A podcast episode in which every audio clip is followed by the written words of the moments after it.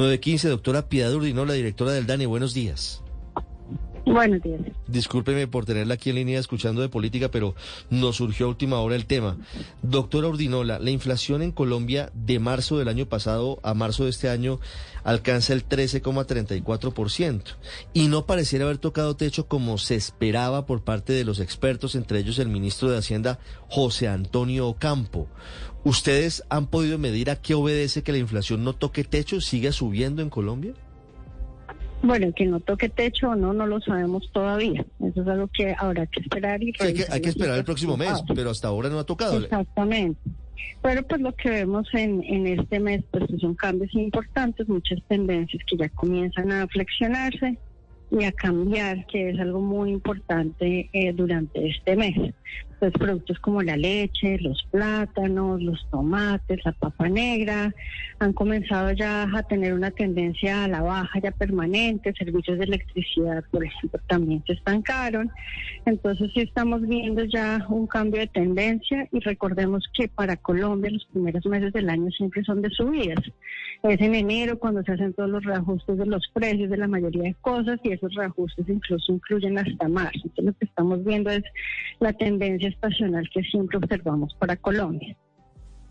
Sí, y dentro de esa tendencia, pues la, la, dinámica es muy diferente, doctor Ordinola, cuando uno la mira por ciudades. Digamos, una cosa es Popayán, que le gana a todas las demás, y, y, otra cosa es, por ejemplo, lo que está pasando en Cúcuta. La una dobla la otra, prácticamente. Eh, ¿Por qué esa diferencia tan marcada, digamos? ¿Qué explicación le dan ustedes para que los precios varíen tanto en función de la ciudad? Bien, pues porque cada ciudad tiene unas dinámicas que son bien diferenciales.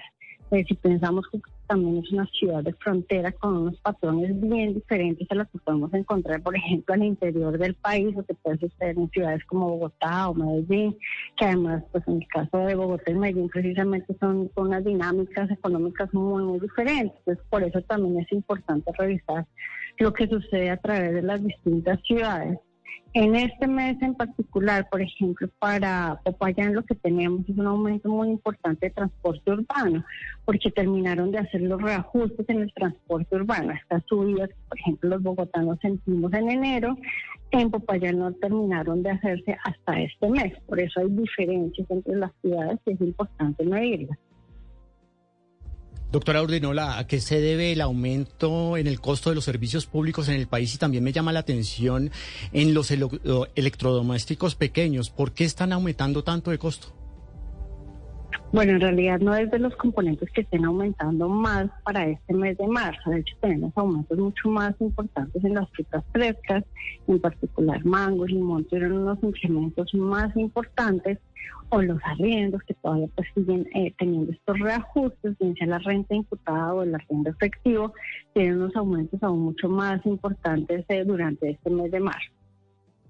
Sí, doctora Ordinola, en los últimos siete meses la gasolina en Colombia ha subido eh, 2.050 pesos por galón. El gobierno nos ha explicado que esto busca reducir ese, ese billonario déficit en el fondo de los combustibles. Pero ¿qué tanto este incremento en la gasolina le ha pegado a todas las cifras de, de inflación?